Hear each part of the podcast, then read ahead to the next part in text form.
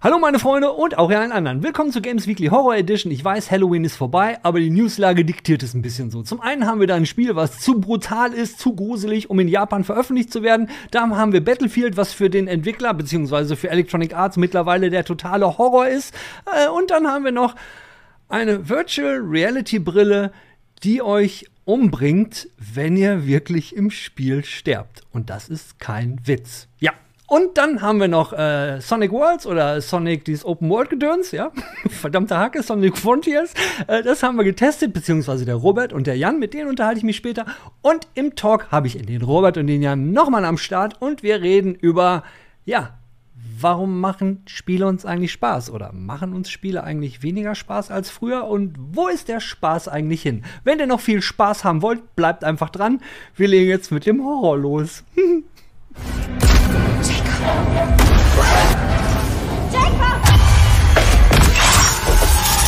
Also Callisto-Protokoll wird wahrscheinlich nicht in Japan kommen, denn das japanische Rating Board hat dann ganz klares Nein gesagt. Callisto-Protokoll ist zu brutal für Japan. So, was bedeutet das jetzt eigentlich und warum ist Callisto-Protokoll eigentlich so brutal?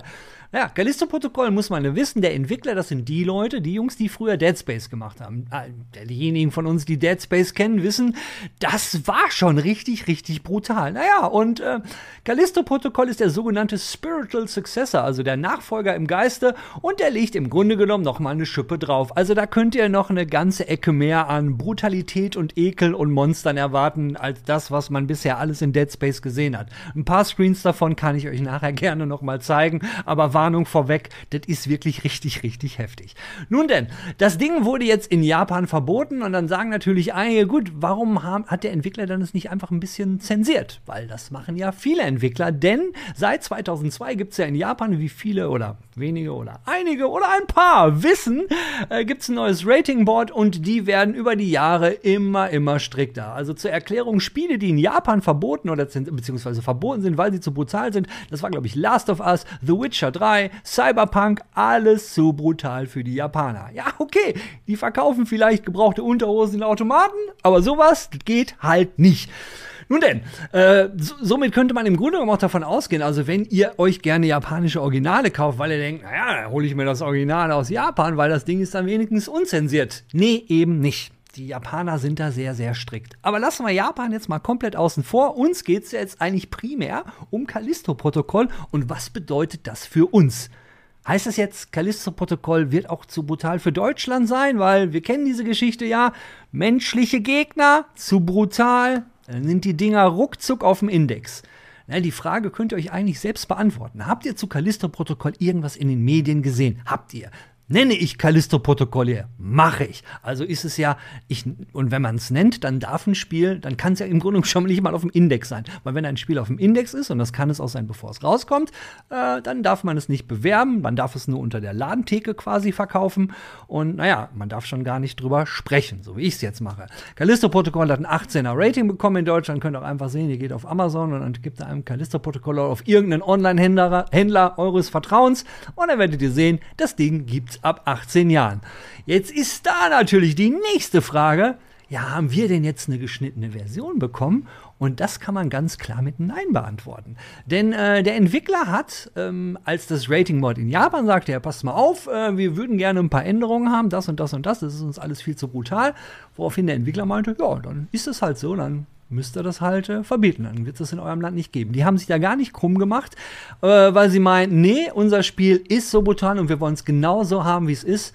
Und deswegen wird gar nichts geändert. Also man kann sich darauf einstellen, von Callisto-Protokoll wird es keine verwässerten Versionen geben. Alles das, was rausgehen wird, und dafür steht der Entwickler gerade, wird die originale Version ein sein und die hat es wirklich in sich. Also es gibt ein paar äh, Videos, veröffentlicht worden und ähm, ja, so ein paar Todesszenen und die haben es wirklich in sich. Also, wenn ihr auf sowas nicht steht und ihr solche Sachen ziemlich eklig findet, dann spult einfach weiter, ihr guckt in der Inhaltsangabe, wann die nächste News kommt und für alle anderen, ja, wenn man den Callisto-Protokoll auf die Nase bekommt oder ins Gesicht bekommt, besser gesagt, ja, meistens ist dann hinterher nicht mehr viel Gesicht über, aber schaut selbst.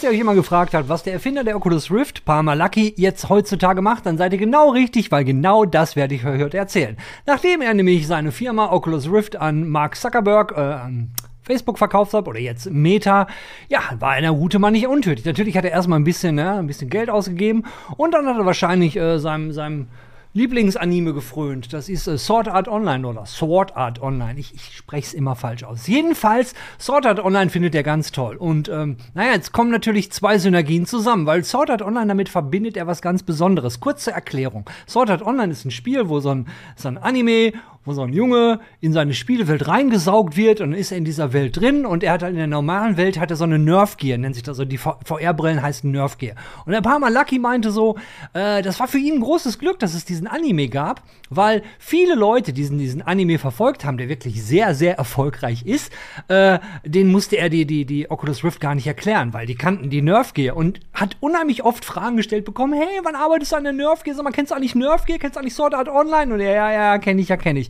Und Parmalaki ist auch der Bursche, der genauso wie wahrscheinlich der gute alte Zuckerberg Ready Player One rauf und runter gelesen hat. Und Zuckerberg ist, hat ja auch mal hier und da mal erwähnt, dass er die Oasis, also sein, sein Horizon World ist ja so ein Wannabe Oasis. Aber ich schweife ab. Wir wollen über Parmalaki reden und über seine neue Brille. Genau, Parmalaki hat nämlich eine neue Oculus, nee, nicht eine neue Oculus Rift gemacht. Er ist dabei, die Nerf Gear zu entwickeln. Richtig gehört. Die Nerf Gear, die man in Sword Art Online gesehen hat. Und er hat auch schon die Hälfte der Nerf Gear fertig. Das Blöde ist, er hat genau den Teil fertig, der euch umbringt. Ja, genau. Er hat jetzt nämlich erstmal schon mal so, so eine Vorab-Version gebaut. Ich blende das mal so ein, so ein Bildchen mit dem Schwert daneben und dann sieht man da dieses, dieses Oculus Rift-mäßige Teil mit den drei großen Dingern, die da rausgucken. Sind es drei? Ich weiß es gar nicht mehr. Drei, ja, genau, so drei, drei so Stäbe, die da rausgucken. Sieht ziemlich strange aus. Naja, er will halt äh, diese Nerfgear bauen und die bringt einen um. In, in dem Film, ähm, Sword Art Online, hat einen die Nerfgear, wenn man eingeloggt ist, konnte man nicht mehr aus dem Spiel raus, nicht mehr ausloggen. Und wenn man das wollte, dann wurde das Gehirn gebrutzelt mit so Mikrowellengedöns. Ja, mit Mikrowellen. Oder Mikrowellen. Heißt ja Mikrowellen. Ja, ist das jetzt bei der von äh, Parmalaki auch so? Nein, ist es nicht. Weil äh, er hat jetzt erstmal, dafür sind auch diese Dinger drin, da sind so drei Projektile drin. Und wenn ihr dann ähm, sterben würdet im Spiel, würden halt diese drei Projektile, würden dann halt Schluss machen. Ja, natürlich wird das nie so benutzt, aber was definitiv sehr, sehr interessant ist, der Typ ist halt immer noch infiziert mit der Idee, hey, ich möchte in virtuelle Welten abtauchen und ich meine, das ist der, der letztendlich die, die VR-Brille oder beziehungsweise der VR-Brille so ein bisschen zum Durchbruch geholfen hat. Ja, nicht so wirklich. Also, also es wissen halt mehr als früher. So richtig VR gibt es auch irgendwie immer noch noch nicht so. Und äh, naja, ich dachte jedenfalls, äh, das interessiert euch so, ne? So eine Brille, zur Hälfte ist sie fertig. Also wenn ihr jetzt in einem Spiel sterben wollt, dann solltet ihr euch genau diese Brille holen. Und äh, wenn ihr einen Grund zum Sterben sucht, dann bleibt doch einfach dran und hört euch die nächste News an. Da rede ich nämlich über Leute, ja, die brauchen keinen Grund mehr. Die brauchen keinen Grund mehr, denn die haben nämlich das hier. Die haben dieses wunderschöne Spielzeug, den Würfel aus Hellraiser. Den kann man jetzt nämlich kaufen. Genau. Walmart in Amerika sorgt dafür, dass alles so wie Klimawandel und der Krieg in der Ukraine und all diese Dinge, von denen wir glauben, oh Gott, das Ende der Welt ist nah. Nein, das Ende der Welt wird nämlich jetzt von Walmart eingeläutet, die nämlich jetzt die Würfel an ganz viele kleine Kinder verteilen. Naja, für all diejenigen, die das nicht verstehen, dieser Würfel ist nämlich dafür da, das haben wir nämlich alle in Hellraiser gelernt, wenn man die richtigen Drehungen macht, das ist so ein Puzzlewürfel, dann wird ein Tor zur Hölle geöffnet und die Xenobiten kommen rüber und holen euch in die Hölle, um, naja, um da schlimme Dinge mit euch zu machen, ne? Um, ähm, wie sagen sie in den Filmen immer, um mit eurem, eu, eu, euer Fleisch zu probieren oder testen. Oder ey, keine Ahnung. Naja, jedenfalls habe ich das gesehen und dachte, die News schiebe ich, schieb ich schnell, schiebe ich, schieb ich schnell noch mit rein, weil wie der geneigte Zuschauer oder Zuhörer ja gemerkt hat, das war in der Anmod gar nicht drin. Ja, das habe ich zwischendurch gesehen und dachte, das kann ich euch nicht vorenthalten. Und da wir sowieso so ein bisschen die Horror Edition haben, dachte ich mir, muss ich euch zeigen. Ich habe versucht, das Ding zu bestellen. Ich werde euch natürlich auf dem Laufenden behalten. Äh. Also, wenn ihr jetzt irgendwann merkt, merkt so, mh, hm, der Himmel wird dunkel, Katholizismus ist nichts mehr, die Leute bieten, beten nur noch Cthulhu an, ja, dann ist das meine Schuld, dann habe ich den Würfel bekommen und das Ende der Zeit ist nah. Was jetzt auch nah ist, das ist das äh, letzte Thema, bevor wir zum Sonic Review kommen.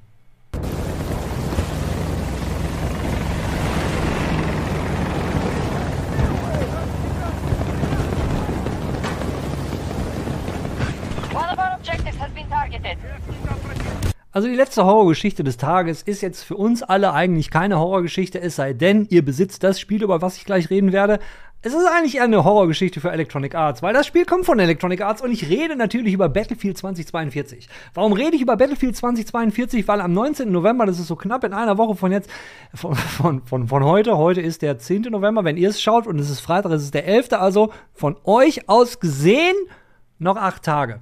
Genau, da ist Battlefield 2042 rausgekommen und damals, als es rauskam, meinte der Chef von Andrew Wilson noch, nachdem es äh, dieses das Anfangsdesaster gab mit zig technischen Problemen, meinte so, hey, we, we, we started uh, mit with strong stability, also mit starker Stabilität, aber dann konnte man ja nicht ahnen, dass so viele Leute kommen, und dann gab es halt Serverprobleme und naja, wären das nun die einzigen Probleme gewesen, dann hätte es nicht so viele Probleme mit 2042 ge gegeben, denn naja, das hat sich ja über das Jahr alles so ein bisschen weiterentwickelt in die Richtung jetzt nicht wie ein Cyberpunk und auch nicht wie ein No Man's Sky oder wie all die anderen Titel, die sich halt von einer schlechten Wertung auf Steam oder die sich bekriegt haben über die Jahre. Die halt, wo dann der Entwickler gesagt hat, okay, wir hören die Community, wir wissen, wir haben hier abgefuckt, ist kacke gelaufen, wir äh, geloben Besserungen, wir, wir patchen das jetzt, es wird besser. Ja, bei Battlefield 2042 ist das dummerweise nicht so gelaufen. Wenn man jetzt einfach mal, wir reden über die PC-Version, ne? also wenn wir jetzt mal bei Steam schauen und gucken mal einfach die Spieler, die aktiv waren, so in, äh, in, in den letzten 30 Tagen. Da sieht man, dass Battlefield 2042 dümpelt so um die 5000 rum. Zum Vergleich, das 2016 rausgekommene Battlefield 1 macht zehnmal so viel. Also tägliche User. Und das bei einem Spiel, also bei 2042, was ja, was, wo designmäßig ja so viel anders gemacht wurde. Und da muss man auch sagen, hey, da gehört ja auch eine Menge Mut zu, mal was anderes zu probieren. Und dazu kommen wir gleich.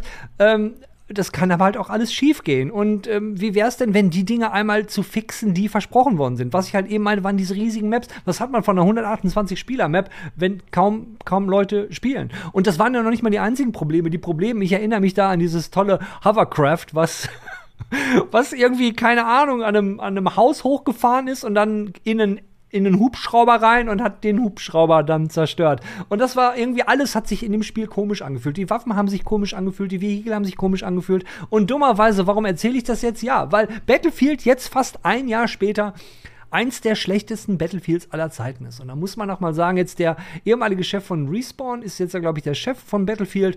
Und da gibt es jetzt so die Untersuchung, ja, warum ist es so blöd gelaufen? Und da gab es dann die Sprüche, ja, wir haben uns ein bisschen zu viel vorgenommen, weil Battlefield 22, 2042, das war jetzt nicht so, das war nicht die wirkliche Battlefield-DNA und deswegen hat das Ganze nicht geklappt.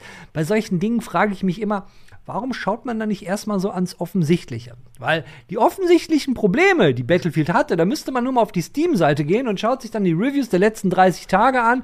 Und äh, da gibt es, glaube ich, äh, Mixed Reviews, war als zum, zum Zeitpunkt, als ich geschaut habe, waren 41 und man hatte immer noch 31 Prozent in den letzten 30 Tagen der Reviews sind mostly negative.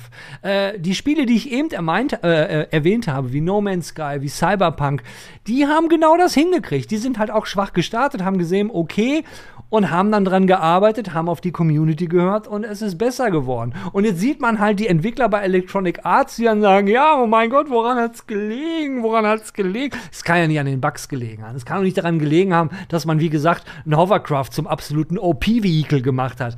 Ich, keine Ahnung. Ich habe das Ding nur gesehen und dachte, die magische 5, ja, so äh, ein fünf Jahre altes Battlefield, Battlefield 1, äh, macht äh, zehnmal, also macht 50.000 gleichzeitige Spieler, wo das Battlefield 2042 nur 5000 macht, ziemlich gruselig. Stellt sich nur die Frage, ja, macht, macht Electronic Arts weiter? Wird es weiter Battlefield geben? Natürlich. Also Leute, keine Angst. Solange es Leute gibt, die Battlefield kaufen, wird Electronic Arts natürlich euch auch mit Battlefield versorgen. Nur wird es wahrscheinlich in Zukunft nicht mehr so große Experimente geben. So, ich denke, so in den nächsten zwei, drei Jahren werden wir nicht größere Maps sehen und so die Zukunftsgeschichte wird auch erstmal so ein bisschen zurückzugefahren. Man darf gespannt sein, wie es da weitergeht. Auf jeden Fall Battlefield 2042 zu diesem Zeitpunkt an einem Punkt so schlecht. Schaut euch mal das, äh, die Metacritic-Wertung an. Ich glaube, Der Metacritic User Score liegt jetzt momentan bei 2,0. Was auch 2, nein, was nicht 2,0 bekommen wird in der Userwertung, das wird wahrscheinlich äh, Sonic Frontiers werden. Und das haben der Robert und der Robert, der Robert und der Jan haben es gespielt und äh, die habe ich mal dazu befragt.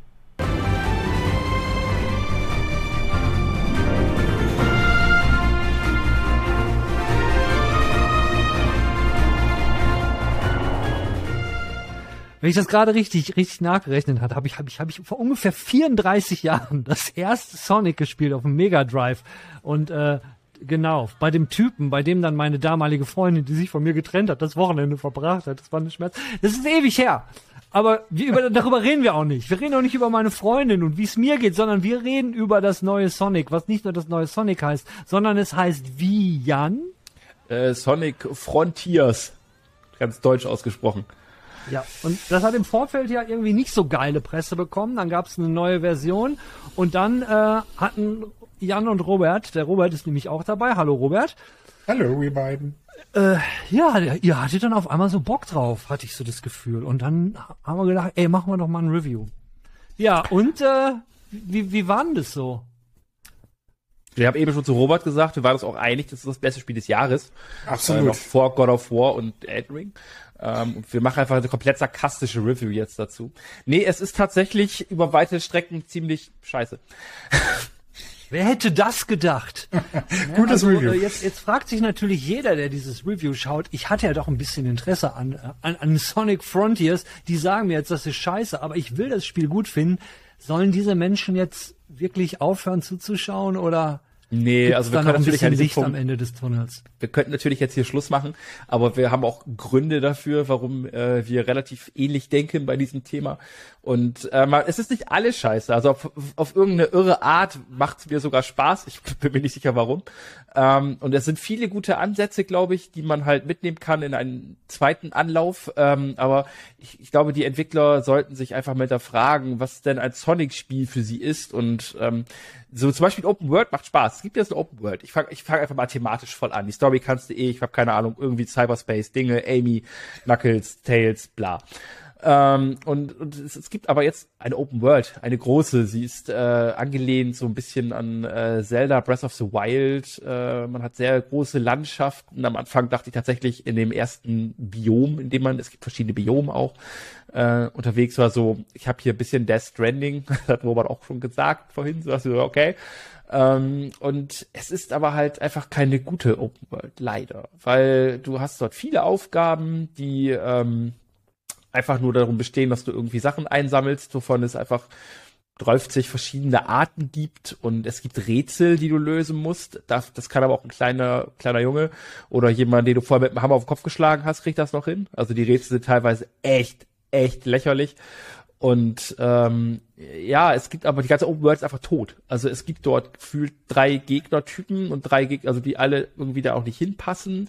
Und ähm, die haust du halt innerhalb von Sekunden aus den Socken und dann, dann hast du halt diese ganzen inhaltlichen Sachen schon, wo du denkst, so bei, nur die Open World jetzt, wo du denkst, weiß nicht, muss das sein? Und dann sieht's halt auch zum Großteil zumindest scheiße aus. Also, weil die Texturen sind matschig, die Charaktere sind null detailliert, das ist einfach so alles sehr, sehr traurig. Ähm, es gibt extrem krasse Pop-ups, wo einfach wirklich gefühlt zehn Meter von dir Sachen aufploppen und du denkst dir so, äh, okay, was halt nicht nur scheiße aussieht und einfach keinen Spaß macht, so im Vorbeilaufen, weil Sonic halt sehr, sehr schnell ja ist, ist halt Sonic, sondern sie, sie nehmen dir auch Spaß an diesen Rätseln in der Open World, die eigentlich cool sind und ein bisschen, bisschen Action reinbringen, aber du siehst halt teilweise die Anfänge dieser, dieser Wege, die du gehen musst, siehst du gar nicht, weil sie nicht geladen sind. So. Warte, eine, ich muss, ich muss da mal reingrätschen, weil äh, eine Sache bin ich jetzt ein bisschen irritiert. Auf der einen Seite sind die Rätsel einfach für Menschen, denen man mit dem Hammer auf den Kopf gehauen hat und du dachtest, fuck auf diese Rätsel. Jetzt sagt es aber gerade, die sind eigentlich cool. Was ist denn das coole also, Element also, an den Rätseln? Davon abgesehen, dass sie für also keinen Schwierigkeitsgrad mehr oder weniger haben. Also ich, ich werfe das, das, das, das, deine Frage beantworte ich noch, dann spiele ich den Ball zu Robert rüber und atme erstmal lange durch. Ähm, du hast halt zwei Arten von Rätseln. Genau, es gibt wahrscheinlich noch so ein paar mehr, aber du hast einmal welche, wo du halt so kleine Aufgaben erfüllen musst. Dann wird die Karte aufgedeckt, die Open World. Das ist halt der Part, wo du halt wirklich mit dem Kopf gegen die Wand rennst und danach trotzdem noch alles löst. Also es gibt eine Aufgabe, ähm, da musst du zum Beispiel Ausweichen üben. Dann hast du eine Plattform vor dir, wo du auf so einer grünen Plattform stehst und da geht eine rechts an. Da musst du darüber drücken mit R1 und dann geht links eine an und dann rückst du L1 und das machst du halt siebenmal und bam, Rätsel geschafft. Oder so, so Laufräder, so Hamsterräder, wo du dich in so ein Hamsterrad reinstellst, du drückst dann nach links oder rechts und drückst R2, also bei PlayStation für Turbo.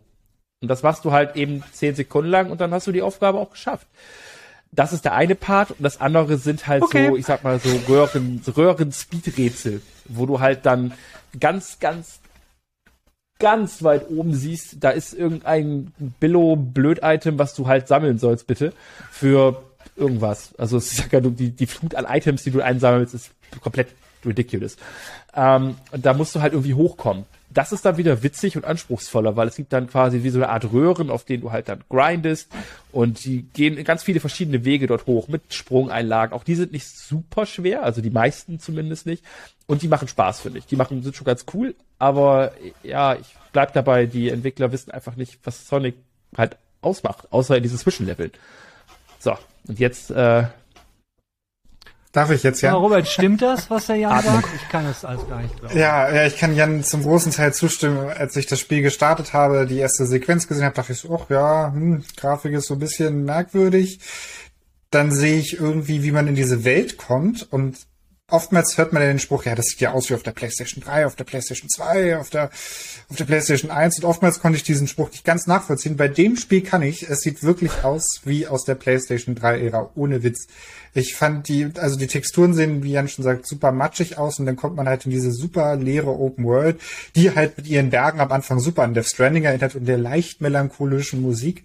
Und ich finde diese Open World, du hast zwar diese ganzen Punkte auf der Karte, was halt so klassisch für eine Open World ist, die du halt mit irgendwelchen Aktivitäten stoppst und dieses mit der Karte aufdecken hat ein bisschen was von den klassischen Ubisoft-Türmen, aber ich finde die ganze Oberwelt, diese, die Open World sieht so ein bisschen aus, wie als ob jemand so 10, 20 Stunden in so einen Level-Editor gepackt hat und sich jetzt ausgetobt hat und das hochgeladen hat. So fies, wie es klingt.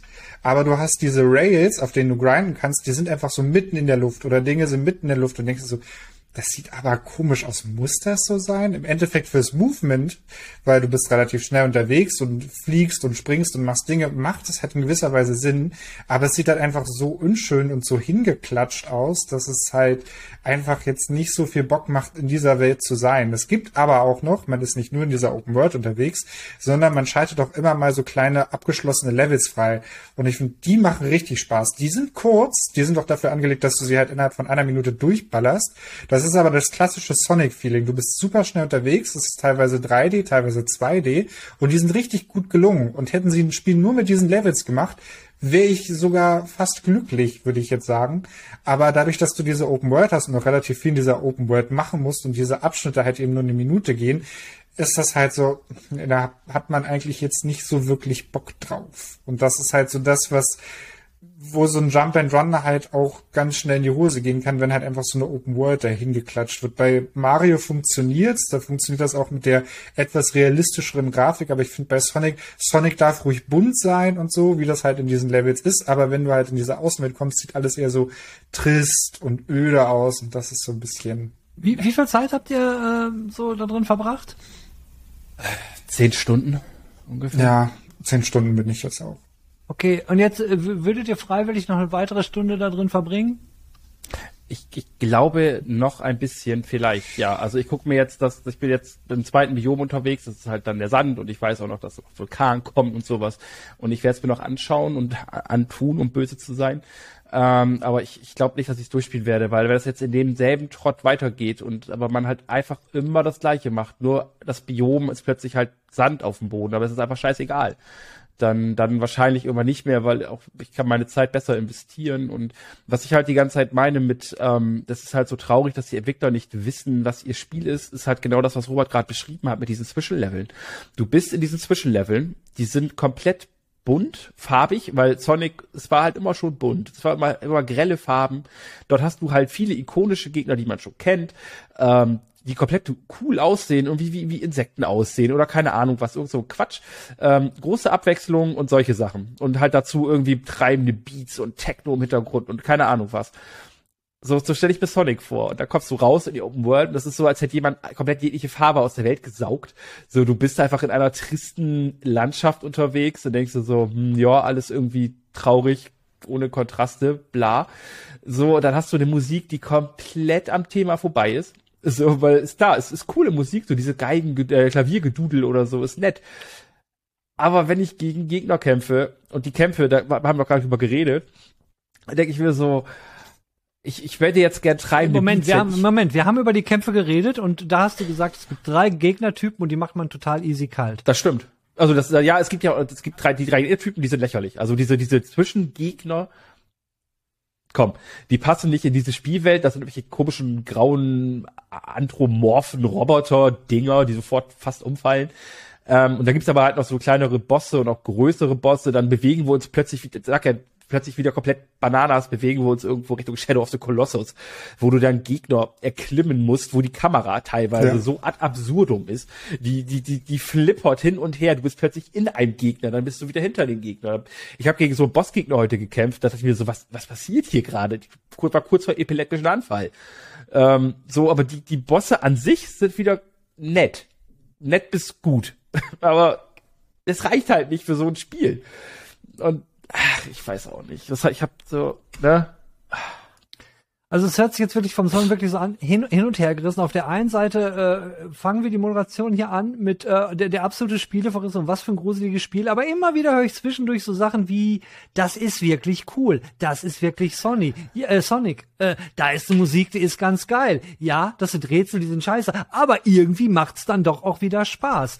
Dann ist halt die Frage, äh, ist das ein Spiel, was man eventuell noch gesund patchen könnte? Könnte man sagen, ey, gib dem Spiel jetzt mal noch mal einen Monat oder so und Open World, vielleicht passiert da ja noch was? G gemessen daran, all, viele der Punkte, die ihr gesagt habt, waren ja schon vorher bekannt. Gerade dieses krasse Aufpoppen war ja, als die erste Presse Blow-up da so war, wo es wo es halt hieß, ey, ob das Spiel überhaupt noch rauskommt, war ja einer der Kritikpunkte, diese schlimmen Pop-ups. Also ich glaube, technisch muss auf jeden Fall was passieren, weil sonst wird das Spiel ähm, immer für immer und ewig ein Verriss bleiben und das schlechteste PS5-Spiel wahrscheinlich ever werden, neben Babylons Fall. Ähm, aber ähm, man kann halt jetzt auch nicht so Designentscheidungen, wie halt diese Welt und wie die Welt aussieht, das ist ja eine bewusste Designentscheidung der Entwickler und das kann man ja nicht irgendwie wegmachen. Also man kann so ein bisschen diese Quintessenz von Spaß schon finden und wie gesagt, man kann halt diese, diese technischen Sachen wegpatchen, aber es wird ja kein neues Spiel durch jetzt einen neuen Patch werden und ich glaube, wer jetzt halt schon keinen Spaß dran hat, wird auch mit einem neuen Patch keinen Spaß dran haben. Und Sonic Viele Sonic-Spieler sind ja schon gebeutelt. Also gerade die 3D-Sonics sind halt meistens eher kacke gewesen. Und Sonic ist so ein bisschen so der Sportverein, dem man eigentlich das Beste gönnt, der aber nie aus der Kreisliga irgendwie so wirklich rauskommt. So der kämpft sich immer hoch und man wünscht ihm wirklich das Beste, aber im Endeffekt ist es halt doch dann nicht gut genug. So, und trotzdem gibt's halt eine gewisse Sympathie, gerade für Sonic, gerade für Leute, die irgendwie Dreamcast, Mega Drive und sowas halt alles besessen haben und wirklich die guten alten Sonic-Zeiten noch kennen, die wirklich immer auch so Sympathien haben äh, die werden halt immer irgendwie so gegen das Schienbein getreten und jetzt ist es kein, kein voller Tritt gegen das Schienbein, aber sagen wir mal so, ist schon auf jeden Fall ein kleiner, kleiner Kratzer. So. Das ist ein wunderschönes Fazit. Sollte man es. Ähm, ne? Genau. Also ich liege also, damit richtig. Ich, ich, ich muss kein, kein Sonic mehr spielen. Ihre Energien darauf verwenden, jetzt vielleicht schwerere Fehler herauszubügeln, vielleicht noch technisch ein bisschen was nachzuhübschen, falls es geht. Die Gameplay-Mechaniken im Großen und Ganzen, wie sie drinnen sind, kannst du nicht rauspatchen. Du kannst die Grafik nicht plötzlich, also außer die drehen die Kontrastregler auf Farbe, dann also so ein bisschen hochdrehen und ein bisschen Farbpalette drüber werfen, dann kannst du noch ein bisschen was ändern. Ansonsten, ganz ehrlich, beerdige das Ding, ähm, guck dir Reviews und Spielerstimmen zu als Entwickler jetzt an, guck, guck dir die ganzen Sachen an, was die Spieler sagen, was sie geil fanden, was halt einfach schlecht war, was halt was einfach nicht funktioniert hat. Nimm die Quintessenz mit, bleib gerne bei dieser Open World Mechanik, weil es, wie gesagt, das hast du ja gerade selber auch gesagt, es gibt viele Dinge, die funktionieren, es gibt Dinge, die Spaß machen, aber im Großen und Ganzen ist es halt einfach ein weirder, schlecht gemachter Mix. Und nimm das, was funktioniert hat und mach daraus im nächsten Teil, wenn es denn erlaubt wird von dem äh, Geldgebern, mach daraus was Geiles und macht daraus ein gutes Spiel, weil die Möglichkeit ist generell da. Das Fundament, was gelegt wurde, das hat man auch, glaube ich, seit Jahren auch nicht mehr bei Sonic-Spiele gesagt. Ähm, das Fundament ist gut, darauf kann man aufbauen, aber mit Frontiers hat man sich halt keinen Gefallen getan, ähm, weil man hätte das Ding schieben müssen oder halt ja in der Form, wie es jetzt ist, muss man einfach akzeptieren, dass es halt echt nicht geil geworden ist, leider. Das, was der Jan sagt, das war unser Sonic Review. Tschö. So, das ist der Talk jetzt. Und im Talk geht's darum, weil Jan hat keine Freunde mehr. Also nicht Freunde schon, paar, weil Freunde kann man sich kaufen, aber Freude kann man sich nicht kaufen. Und die hat Jan in seinem Leben nicht mehr. Und so kam er auf dieses Thema. So stelle ich mir das jedenfalls vor. Das Thema. Das war nicht mal meine Idee. Wieso werde ich hier gefrontet? Das war Roberts Idee. Was soll denn? oh Mann, Robert war ja der, der keine Freude hat, aber dafür Freunde. Und so, so nämlich. Nein, ich, ich, ich habe ja Freude, weil man sieht es, man sieht es. So, ähm, God of War ist jetzt die Tage rausgekommen und da freue ich mich drauf. Ein Spiel, wo ich mich mal wieder lange drauf freue. Ähm, und so die Vorfreude an Spielen ist uns über die Jahre ein bisschen flöten gegangen, weil wir auch häufig enttäuscht wurden von der Industrie. Ich glaube, das ging jedem irgendwie so. Irgendwie war das Spiel doch nicht das, was man irgendwie erhofft hatte. Oder es gab zu viele Bugs oder irgendein anderer Schmonz dahinter. Und äh, ich habe dazu die Frage in den Raum geworfen, ja, freuen wir uns denn eigentlich noch auf Spiele und was war so das letzte Spiel, worauf wir uns überhaupt gefreut haben? So, und nun gebe ich den Ball weiter an Jan, der keine Freude mehr hat. Und Freunde offenbar auch nicht, ich weiß auch nicht. Äh, ich, ich weiß nicht, also ich habe da auch drüber, als du das, dass du das Thema aufbrachtest, dachte ich so, ja Mensch, hatten wir nicht sowas schon mal mit dem Thema Hype und so. Ähm, aber dann habe ich so in mich hineingehorcht, das, was, ich habe ja sonst niemand zum Reden, weil ich keine Freunde habe, darum mache ich das mit mir selbst aus. Und ähm, habe so drüber nachgedacht und dachte mir so, hm, seitdem ich Spiele teste, ist meine Freude halt tatsächlich relativ weit zurückgegangen, weil ja, also klar, es gibt so Titel wie jetzt auch God of War tatsächlich, wo ich sage, Mensch, das wird bestimmt cool, da freue ich mich drauf irgendwo. Aber es ist so diese, diese, diese endlose Begeisterung, diese, diese, diesen, diesen, da komme ich wieder mit dem, mit dem Hype. Das habe ich einfach gar nicht mehr. Es ist einfach so, ja, cool, freue ich mich drauf, wird bestimmt ganz nett und dann, ich teste es ja sowieso und ich teste ja auch nicht mehr so wie halt, oder ich spiele ja nicht wie ein normaler Mensch, sondern ich achte ja auf viele andere Sachen. So, ähm, da dachte ich so, hm, was gibt's denn noch? Ja, äh, ja, viele Early Access Spiele, das, da, da schlagen wir nachher dann den Bogen zu vielleicht, ähm, wo ich mir auch dachte, damit nimmt sich die Industrie ja selbst die Freude so ein bisschen aus, aus verschiedensten Gründen, wenn man in den Early Access geht.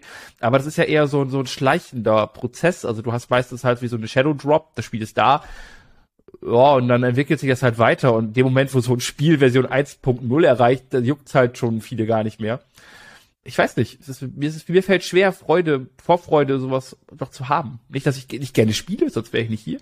Aber das davor ist irgendwie bisschen, bisschen Essig bei mir. Ich weiß nicht, wie das bei dir ist, Udet.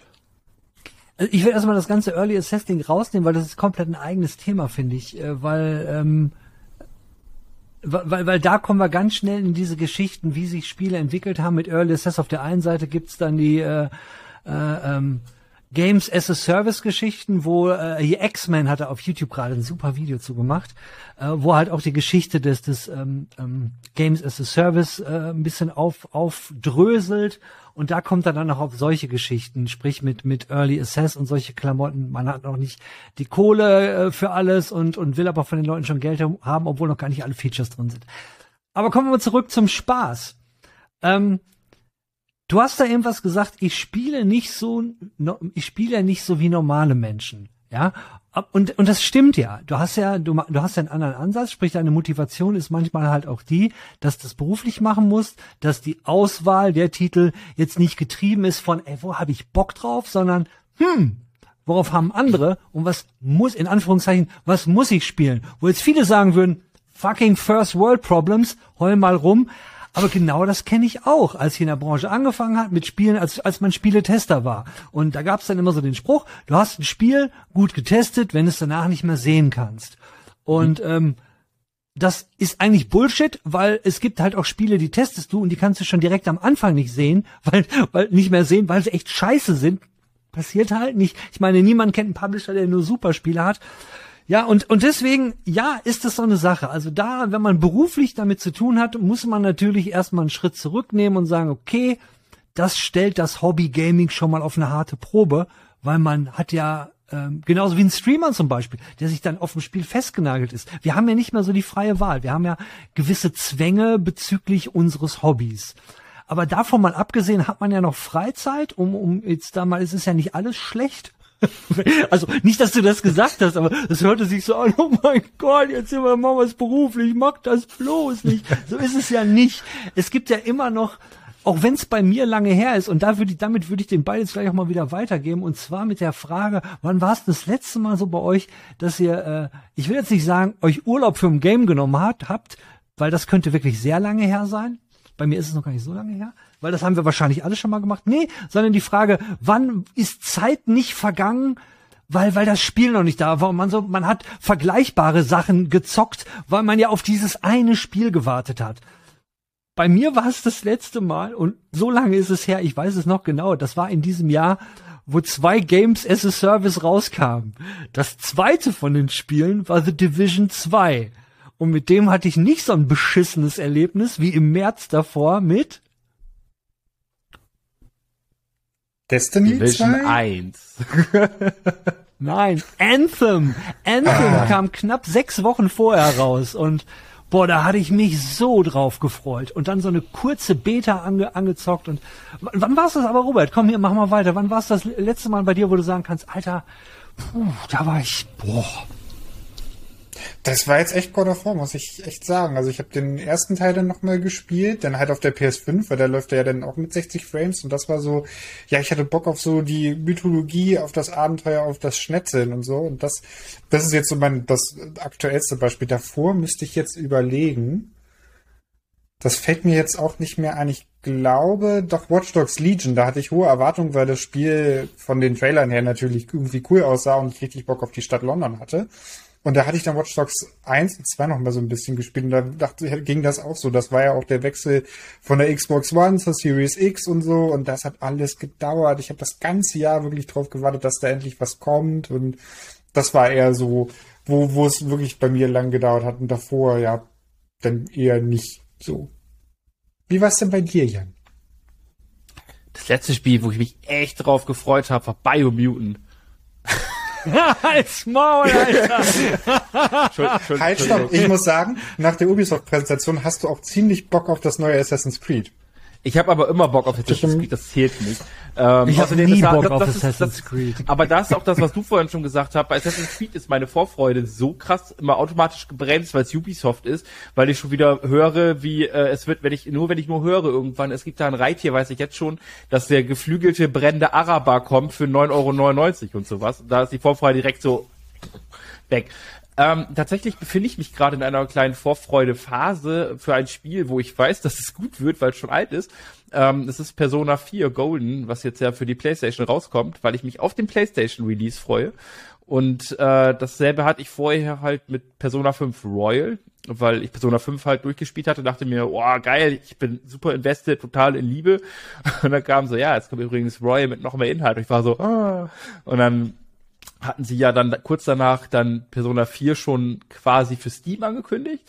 Da hatte ich aber dann nicht so riesen Bock drauf, auf, am PC das zu spielen. Und dann kam jetzt ja dann immer kürzlich so, yo, kommt es auch für die Konsolen. Und ich weiß, sie, sie, sie reiten das Pferd tot und sie schlachten alles aus und mir, mir egal. Ich habe Persona 3 und 4, also 3 gar nicht gespielt, 4 nur zum Teil. Und die Spiele sind sehr beliebt. Und was ich bisher gespielt hatte davon, fand ich geil. Let's go! Ey, ihr Säcke, ey, ihr, ihr Säcke, ne? Ich stelle so die Frage, ey, wann war es denn das letzte Mal? Weil, und das Thema war, hey, man freut sich nicht mehr auf Spiele. Ich komme mit einem Spiel Anthem 3, vier Jahre alt. Und, also bei mir ist jetzt of War, was gerade ist. Und dann so, ja, bei mir, was noch kommt und alles voll geil. Ey, keine Ahnung. Wie gesagt, Warum, warum sind wir hier eigentlich in dem Talk? was, was, zur Hölle? Ihr habt doch, was, was ist das für ein Gejammer dann? Wieso, Robert, wieso kommst du auf das Spiel? Oh, ich freue mich jetzt auf God of War und da. Aber lass doch mal drüber reden, dass wir uns nicht mehr auf die Spiele freuen können. Offensichtlich, das war nämlich eine Fangfrage. Offensichtlich könnt ihr euch noch über, auf Spiele freuen. Zack, alle reingelegt. Da war eine gute Folge. Danke, Jungs. Schönen Abend noch. Was für Uhrensöhne. Das Ding Meine ist, Güte. aber jetzt, jetzt, ich mach mal, ich mach mal jetzt dieses Foreshadowing für, abgesehen jetzt von Persona 4, weil das Spiel ist halt nicht neu. Und ich kann mich auf Persona 6 freuen und das Ding existiert noch nicht mal. Ähm, aber wenn ich jetzt so in die Zukunft blicke, in meiner Glaskugel und weiß, was für Spiele kommen, auch für Spiele im Februar, weil äh, der Februar, der wird interessant nächstes Jahr, ähm, habe ich Interesse, großes Interesse an einigen Dingen, wo ich gerne wissen möchte, wie wird's, zum Beispiel, keine Ahnung, Hogwarts. Aber ich habe auf keines der Titel bisher eine Vorfreude, wo ich sage, oh, das wird cool, da habe ich richtig Bock drauf, da kann man auch mal eine Woche Urlaub nehmen oder so gar nichts. Also ja, interessiert bin ich von Berufswegen und privat bei einigen Titeln, aber freuen tue ich mich da jetzt nicht drauf, tatsächlich auf gar nichts davon. Weiß nicht, was bei euch anders ist, aber äh. Also zur, zur Freude gehört ja auch mal so ein bisschen, äh, bisschen so, ähm, ich komme jetzt mit dem Spruch, Leben ist Leiden. Sprich, wenn, wenn etwas wirklich gut ist, dann muss man da vorher auch eine Durchstrecke gehabt haben. Diese Nummer mit Anthem, Anthem kam zu einer Zeit raus, das war im März, da kam monatelang nichts. Man hat irgendwie den alten Scheiß, ich hatte da doch Division 1 gespielt, witziger, dass, dass ihr das eben noch gesagt hattet, aber man muss dann irgendwie, und vielleicht seid ihr auch deswegen auf das Thema gekommen, weil wir ja nun in einer äh, relativ in, äh, wie, wie sagt man, guten Lage sind, weil wir kriegen hier und da ja mal Keys, sind, haben eine gute Versorgungslage, wo jemand da draußen dann sagt, okay, ich habe nicht ungefähr die Kohle, ich bin, ich verdiene vielleicht auch noch nicht mal mein eigenes Geld und na, die Spiele, die ich habe, die habe ich und die muss ich rauf und runter nudeln und ich weiß, irgendwann ne, kriege ich mal wieder eins. Aber selbst das ist ja, da ist die Versorgungslage ja auch nicht mehr so eng, weil Free-to-Play, ja, keine Ahnung, vielleicht liegt das auch ein bisschen daran, dass man zu gut versorgt ist. Ja, ich glaube, man muss auch noch mal so ein bisschen unterscheiden, so zwischen ich habe Bock auf was oder ich freue mich halt richtig drauf. Und ich glaube, dadurch, dass wir halt, wie gesagt, auch viel von der Gaming-Welt mitbekommen, hat man dann eher Bock, als sich wirklich drauf zu freuen. Und ähm, das auch der, der Grund, warum wir auf das Thema gekommen sind, was hat euch denn oder was nimmt euch denn die Vorfreude? Also was sind so Gründe, wo ihr denkt, so, hm. ach, nee, jetzt mag ich das Spiel doch nicht mehr. Bei mir ist es so zum Beispiel, wo du es mal angesprochen hast, der Hype. So, wenn ein Hype um ein Spiel ist, ist bei mir so automatisch legt sich so ein Schalter irgendwie um. Ich kann das nicht mehr erklären, wo ich denke, ach nee, jetzt habe ich echt keinen Bock mehr drauf, weil irgendwie redet jeder drüber, irgendwie jeder will das haben, nee, dann will ich das nicht haben. So. Was sind denn so bei euch die, die Gründe, warum, warum ihr, äh, oder was, was macht euch denn die Freude oder den Bock kaputt auf ein Spiel? Entwickler. Ent, Ent, Ent, Entwickler und, und Publisher, äh, weil so ich, ich so dieser diese riesen Vorfreude, es ist meistens bei Games, wo man ja auch schon weiß, okay, da kommt irgendwo was oder das wurde schon mal angekündigt und so und gerade auf diesen Showcases gibt's immer wieder was, wo ich bedenke, hm, was ist das denn? Ähm, da, da bin ich dann irgendwie zumindest interessiert, aber sobald ich halt die, die, die Vorfreude bei Titel habe und dann höre ich, ja, dahinter steht übrigens, keine Ahnung, eigentlich jeder mittlerweile, Electronic Arts oder noch schlimmer, Rockstar, Activision Blizzard. So, das waren viele, viele Jahre so, so diese, diese Aushängeschilde, wo ich da, damals war das so, wo ich gehört habe, boah, hier, äh, Rockstar bringt ein neues Spiel raus oder, oder äh, Blizzard bringt ein neues Spiel, war ich so, oh, yes, das wird geil. Ich habe mich richtig ja. drauf gefreut. Und mittlerweile bin ich an dem Punkt, ja, kommt ein neues Spiel von Blizzard. Oh nein, oh je, Monetarisierung, die wollen mein mhm. Geld, free to play. Das war, wir hatten das eigentlich alles, was jemals in unserem äh, Red Flag Beitrag, den wir mal hatten im Talk, alles, was da jemals erwähnt wurde. Und das trifft auf so viele zu und automatisch ist dieser Vorfreudeschalter so plopp.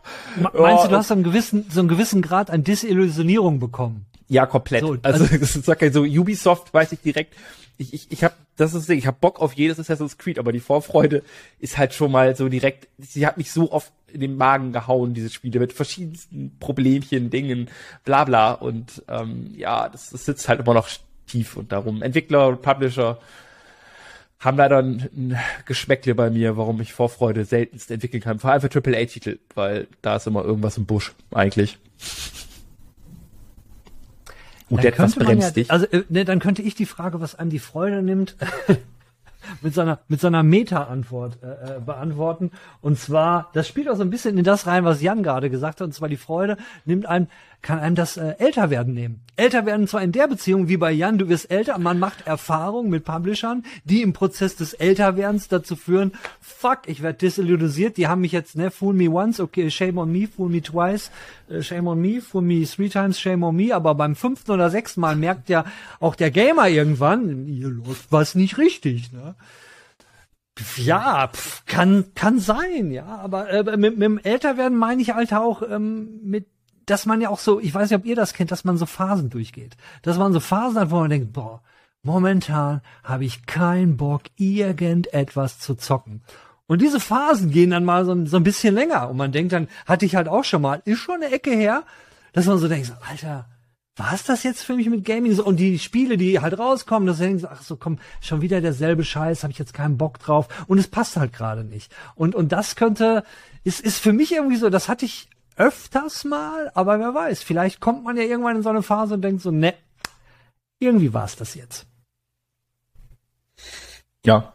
Das glaube ich jetzt nicht. Ich glaube eher, dass es auch so halt so einfach so, so Phasen gibt, wo man dann einfach andere Dinge tut. Ich meine, das Gute ist, irgendwann ist ja auch wieder gutes Wetter, da geht man raus und macht Dinge halt nicht irgendwie virtuell oder sonstiges. Das ist dann eher so bei mir die Phase, wo ich dann im Sommer, sage ich mal, etwas weniger zocke. Aber ich in meinen jungen Jahren konnte das noch nicht feststellen. Ähm, aber das mit dem Desillusionieren kann ich ja trotzdem schon feststellen. Ich glaube, jeder, der mal eine E3 geguckt hat, die älter ist als ein paar Jahre und Ubisoft-Trailer über die Jahre verfolgt hat, weiß, wie Desillusionierung sich anfühlt. Und äh, das, da bin ich eher bei dir. Also, dass man dann eher so über die Zeit und über die Erfahrung so ein bisschen, ich will nicht sagen verbittert, aber doch irgendwie vorsichtig geworden ist mit der Freude. Ich glaube, man muss auch tatsächlich unterscheiden, äh, worauf man sich freut am Ende. Ob man sich auf ein Spiel freut oder auf das Erlebnis drumherum. Weil ich hatte gerade so, als ihr reden wart, überlegt, so, hm, ich habe mich eigentlich auch auf das neue Call of Duty gefreut. Aber eigentlich habe ich mich nicht auf Call of Duty gefreut, das Spiel an sich, sondern auf das Happening halt mit den Leuten, mit denen ich gerne zusammenspiele, wieder zu spielen. Ähm, und ich glaube, das ist auch bei, bei Destiny zum Beispiel bestimmt auch bei vielen Leuten, dass sie nicht sagen, oh geil, endlich das Spiel, sondern du hast einfach auch bei vielen Sachen dieses Umfeld und das drumherum, wo du halt dann merkst, so ja, ich freue mich halt oft auf so vielleicht das Zusammensein und das mit den Leuten was erleben, obwohl ich vielleicht kacke bin oder mich in dem Spiel was stört. Ähm, ich glaube, das ist einfach eine andere Art Vorfreude, habe ich so für mich gerade festgestellt. Ein kleiner Einwurf aus meinem Seelenleben, wenn man so will. Ich hätte das aber bestimmt ja auch. Aber, auf, auf den Punkt, absolut auf den Punkt, weil gerade mit Destiny hab ich das mit äh, Achim und Olli erlebt. Das war vor Witch Queen äh, das Add-on, was daraus kam. Wir hatten äh, ähm, das davor gespielt mit irgendeiner so eine Quest-Serie, wo, wo du am Ende diesen Bogen bekommst. Äh, und haben dann irgendwie im nächsten Addon haben wir e ewig lang nicht zusammengespielt, dann kam das Addon raus, ey cool, wir spielen wieder zusammen Destiny, das war dann, äh, wie hieß das denn, wo man wieder zurück auf den Mond gekommen ist? War das Forsaken? Nee, nee, nee, nee, nee, nee, nee, nee, nee, nicht Forsaken. Ist ja auch egal. Ist ja auch völlig wumpel, weil darum geht's gar nicht. Es geht nämlich darum, wir sind ins neue Eltern gekommen und irgendwie so nach einer Stunde so alle so im Chat so irgendwie, ja, hm, fühlt sich jetzt nicht so geil an. Aber für uns war es so und, und wir haben es nur den Tag gespielt und dann war es vorbei. War eine Riesenenttäuschung. Aber im Nachhinein wussten wir genau, was uns gefehlt hat. Das war nämlich eine, eine, eine, eine Aufgabe, wie so wie der Obi-Werbung. Ne? Du brauchst ein Projekt. Man braucht ein Projekt. Und so ist es ja auch, um glücklich zu sein, muss man irgendwo ein Ziel haben, auf das man mit seinen Buddies zusammen hinsteuert. Einfach so irgendwo reinzugehen und sagen, oh, obwohl vielleicht ist das auch ein Ziel. Ey, lass uns einfach Spaß haben. Keiner nimmt sich selbst zu ernst und man hat einfach Spaß, wenn das geht. Das ist eh das Wichtigste. Spaß, ja. ne? Würde Stromberg auch sagen. Spaß, ne? Mal ein bisschen Spaß. Wollten wir jetzt eigentlich noch das, äh, dieses Early Access Pferd reiten, mit dass, dass die Branche sich ja selbst die Vorfreude ein bisschen nimmt, oder willst du das tatsächlich dann in, in einen anderen Talk packen alles? Boah, du, wenn du es jetzt schon so hübsch aufgesattelt hast, dann, äh, ne? Also wir müssen ja nicht, wir müssen ja nicht in dieser Bildsprache zu bleiben. Wir müssen ja nicht das komplette Early Access Ding durchreiten, weil da, da hast du schon recht, es ist ein eigenes Thema, ein eigener Talk eigentlich ähm, auch warum es aufgekommen ist, bla bla. Aber ich finde, Early Access ist halt viel, hey, wir haben Spiel und oft greifen mittlerweile ja auch Medienoutlets, wie wir ja auch, darauf zurück und sagen, hey, das Spiel, guck mal, so und so ist es, das ist eigentlich ganz geil. Aber eigentlich weiß jeder so, ja, es ist halt noch kein fertiges Produkt. Das, ich meine, das sagen selbst die Entwickler so, ey, ist noch nicht fertig, ist halt ein Early Access. Ihr kommt halt rein, finanziert uns dadurch, so das Kickstarter für Arme quasi und wir machen weiter und ihr spielt und ja, wir entwickeln das Spiel. Und im Endeffekt kannst du dich dann ja schon nicht mal auf das finale Produkt freuen, weil du, du, du spielst es ja schon seit Monaten, Jahren. Ich meine, wie lange haben wir auf, äh, keine Ahnung, mir fällt der Titel nicht ein, hier, ähm, wie heißt es denn? Deep Rock Galactic PUBG? aufgewartet. Bitte? Achso. Ich dachte jetzt PUBG, weil das war ja auch gefühlt äh, ewig im äh, Aber, aber dann eine Frage. Hattest du, hattest du ein, zwei Stunden Spaß auf die in Deep Rock Galactic? Ja, sogar viel mehr. Aber Ey, oh, wow, okay. Also wo ist das Problem? Nein, nein, weil du das, ja nicht, weil ob ich du Spaß den Spaß zu einer Fahrt Ah, okay, sondern? Es geht, es geht ja nicht darum, ob ich Spaß habe, sondern ob ich auf irgendwas freue. Und ich kann mich bei solchen Spielen ja nicht auf den Release freuen. Außer ich ignoriere Projekte, selbst wenn sie richtig groß und geil werden und ich sie überall schon lese, keine Ahnung, bei, GameStar, bei uns, bei einer Plattform, ähm, ich ignoriere das Projekt, bis es in Version 1.0 geht und die offiziell sagen, das Spiel ist jetzt erhältlich. So, das ist ja. Ja, aber da, da, da, vergleichst du auch Äpfel mit Birnen. Ich meine, du, du, du sagst jetzt hier auf der einen Seite, ey, aber hier, ey, wie ist denn das? Da freue ich mich auf etwas, was ich noch nie gesehen habe, noch nie gespielt habe, was für mich neu ist und, und vergleich das mit etwas, was ich schon gespielt habe, was nicht neu ist, was es jetzt in einer neuen, in der in einer neuen Version quasi gibt, aber ich kenn's schon und ich muss mich auf diese Version nicht freuen. Ich finde, das kann man nicht vergleichen. Weil auf der einen Seite ist es etwas, was du noch gar nicht in deinen Händen gehabt hast, und auf der anderen Seite ist es ein fertiges Produkt, was du schon länger, wo du mit beteiligt bist im Schaffensprozess.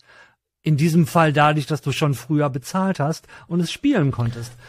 Also ich, ich, ich, ich würde das dann eher vergleichen, wenn wir über Early Access reden, äh, hat man weniger Freude an dem Titel. Und das mag sein, weil ich finde, wenn du einen Early Access Titel spielst, der eigentlich nicht so geil ist und der äh, vielleicht ein paar Sachen naja, der, der macht, der kann den Spiel kaputt machen, was vielleicht in der finalen Version für dich okay gewesen wäre, aber auch nie super, glaube ich.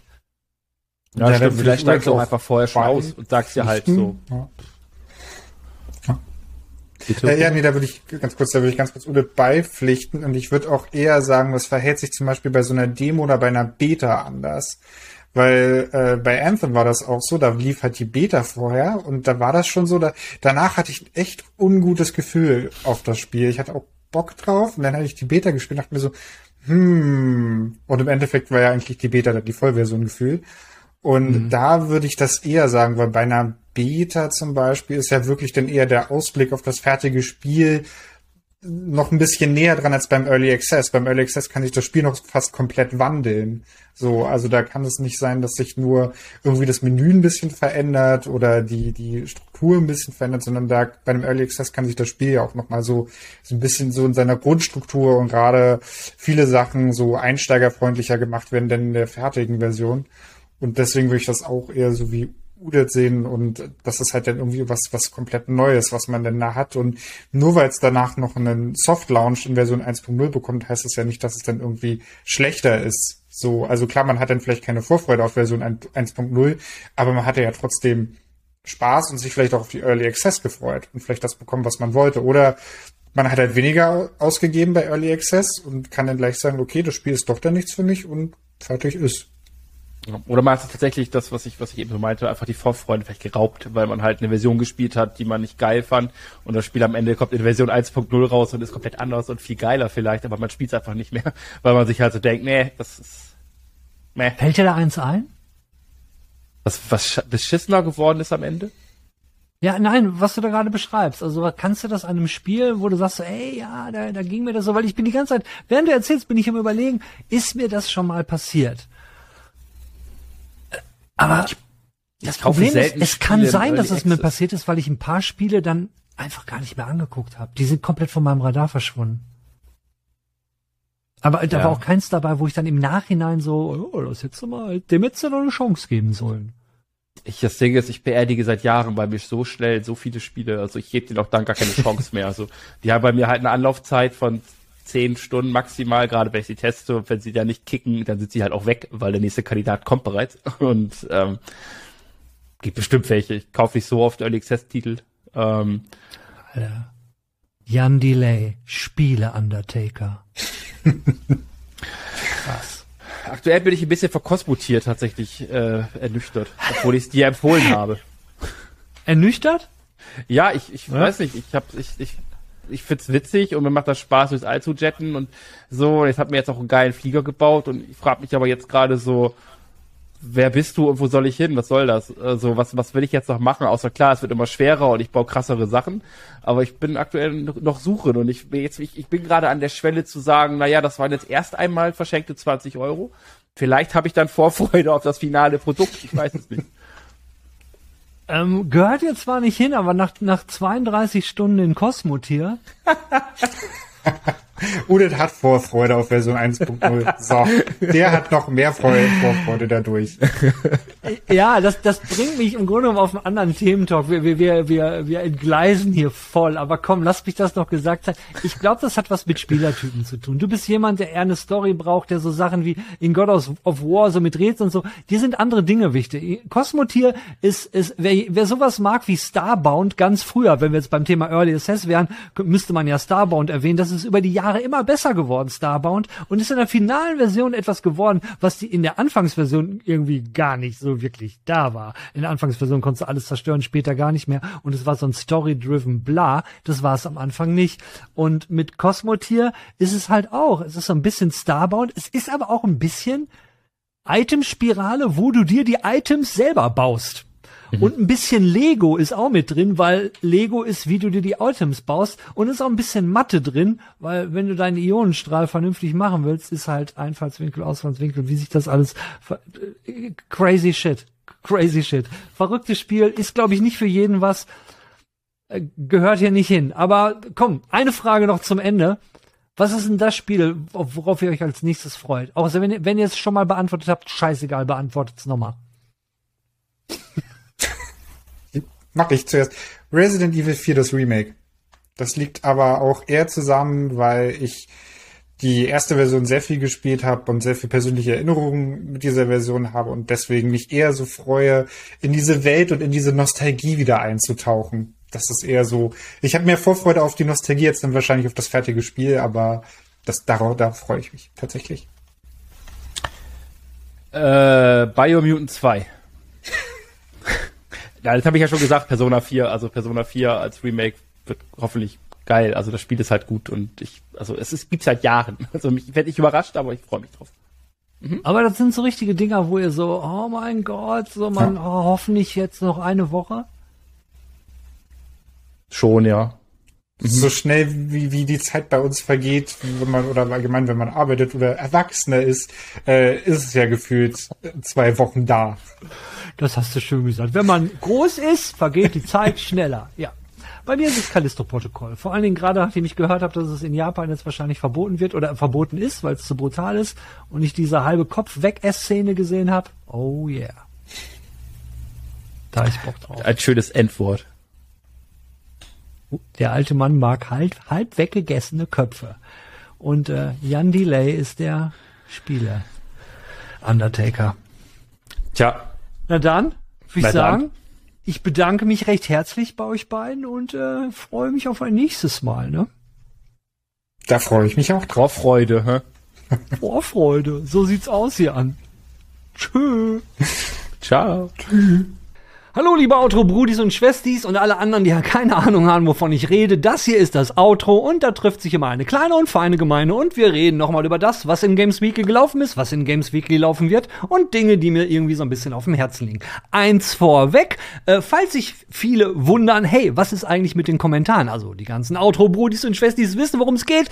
Kommentare unter Games Weekly beantworte ich eigentlich gar nicht mehr so, sondern dafür haben wir ein eigenes Format. Das findet ihr auf dem Games Weekly Kanal. Einfach nach Games Weekly und seinem Kanal suchen und da gibt es dann immer die Beantwortung der Kommentare hier unter Games Weekly. Das sollte ich vielleicht mal ganz an, am Anfang der Sendung sagen dann wird das eigentlich mehr Sinn machen. Aber egal, vielleicht interessiert das eh keine Sau und die üblichen Verdächtigen wissen sowieso, wo sie hin müssen. Ja, Wurst. Was waren so diese Woche los? Ja, diese Woche war eigentlich die Woche, wo wir hatten nur noch ein Review, das äh, Sonic Review und jetzt ist erstmal so ein bisschen Ruhe.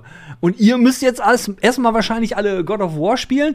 Ich bin diese Woche, äh, was, was schrei ich hier eigentlich so rum? ich ich habe ich hab diese Woche, ich bin immer noch total aufgeregt hier. Irgendwie hat, hat, hat die Folge, diese Folge hat direkt mit dem Outtake angefangen, was ich nach dem Outro wahrscheinlich machen werde, glaube ich. Mal gucken, lasst euch überraschen. Ja, jedenfalls, ich habe diese Woche äh, Kosmotier. Ich habe die ganze verdammte Woche immer, wenn ich was, wenn ich Zeit hatte zum Zocken und ich kann euch sagen, wie viel Zeit ich zum Zocken hatte. Das waren insgesamt 30 Stunden. ja, seit letzten Freitag habe ich 30 Stunden Kosmotier gespielt und was euch, ja, irgendwie ist es ein bisschen blöd. Ich habe ja schon so ein bisschen in der Games Weekly darauf hingewiesen, ein Review macht ja eigentlich gar keinen Sinn. Aber was soll ich euch sagen? Das Spiel ist der absolute Hammer. Das ist so ein bisschen, auch wenn ich mich wiederhole, so ein Mix aus. Ich habe so ein bisschen die Starbound-Vibes, weil Starbound habe ich früher mal mit den Brudis gespielt. Äh, und auch, ja, so ein bisschen Lego-Gefühl hat man auch. Und ja, irgendwie, irgendwie geil. Naja, ich werde euch auf dem Laufenden halten. 30 Stunden bin ich jetzt drin. Wahrscheinlich werde ich noch ein bisschen äh, weiterspielen. Zu der Diablo-Geschichte, von der ich letzte Woche erzählt habe, da hat sich ja mittlerweile im Grunde genommen, es hat sich ja komplett erledigt. Brauche ich ja gar nicht mehr machen. Es ist ja, das Internet ist ja durchgedreht. Den Leuten ist ja der NDA völlig scheißegal gewesen. All diejenigen, die Diablo 4 interessiert. Das, es gibt, es gibt alles im Netz. Also ich habe das Gefühl, ich habe die Beta also ja, ist ja die Beta, diese Endgame-Beta schon mitgespielt, bei dem, also Force Gaming hat eine, äh, super, eine super Zusammenfassung gemacht, auch von den äh, Interviews, die es ja jetzt gab, äh, von den Entwicklern äh, von Blizzard. Ähm, ja, und ja, ich habe, so, ich muss gestehen, äh, auch wenn es Diablo ist, für mich sind da so ein paar kleine Red Flags angegangen. Shop und so. Und wir haben ja Immortal gesehen. Gut, was steht denn so die an die nächsten Wochen? Ja, Callisto-Protokoll hatten wir ja in dieser Games Weekly, wo es darum ging, das Spiel ist dann doch ein bisschen zu brutal für Japan, aber dazu ist jetzt auch alles gesagt worden in dem Teil vorher. Ja, aber ähm, das steht ja irgendwie noch an. Keine Ahnung, wir haben, ich, ich weiß nicht, Jan, entweder hat es Jan mir noch nicht gesagt, aber einen Key haben wir noch nicht bekommen. Äh, der Entwickler bzw. der Publisher hat mal einen anderen Kollegen bei uns aus der Firma eingeladen, der früher mal bei, äh, der früher mal Spiele gemacht hat. Der war da, der hat sich's angeguckt, war ganz geil. Ja, äh, wir warten. Ansonsten, ja, vielleicht sollte man jetzt mal so langsam ins Ende des Jahres reinchillen, weil ihr wisst ja alle, was im Februar ist. Äh, irgendwie gefühlt alles, was, was jetzt so angekündigt wird, kommt ja gefühlt im Februar nächsten Jahres. Selbst äh, der, der VR-Headset, wo jetzt ja angekündigt wurde, wann der kommt, der kommt ja auch nächstes Jahr im Februar für total günstig. Gut, sollte ich vielleicht auch mal eine News zu machen. Hätte ich eigentlich in dieser. Aber ich dachte mir, es passt eigentlich in dieser Games Weekly viel besser, wenn wir die News äh, ähm, zum äh, Palmer Lucky, Lucky Palmer oder wie, wie, ihr wisst schon, zum, zum Oculus-Erfinder. Äh, die, die VR-Nachricht fand ich ein bisschen besser, weil die haben nicht alle. Weißt alle berichten über die, weißt du, habe ich gesagt, alle berichten über die, die äh, ähm, PlayStation, über das PlayStation VR Headset. Alter Schwede. Ja, gut, bevor ich hier weiter dumm rumlabere, ähm, denke ich mal, ist es an der Zeit, hier den Deckel drauf zu machen. Äh, was Cosmos hier angeht, wie gesagt, werde ich euch auf dem Laufenden halten. Äh, was die kommenden Reviews angeht für die nächsten Wochen, naja, da seid mal gespannt, nächste Woche, was wir euch da ankündigen. Ich denke nicht, dass wir bis kommenden Freitag noch ein Review haben, es sei denn, wir kriegen noch einen Überraschungskandidat, aber das wäre eine Überraschung für uns alle. Bis dahin würde ich sagen, schönen Abend, schönes Leben und tschüss, meine Freunde. Hallo, meine Freunde und oh, das Mikro ist ja total verkehrt. Muss ja höher. So. So jetzt. Ich, äh, verdammt. Wie blöd. War so gut. Fange ja nochmal von vorne an. Verdammt. Mist.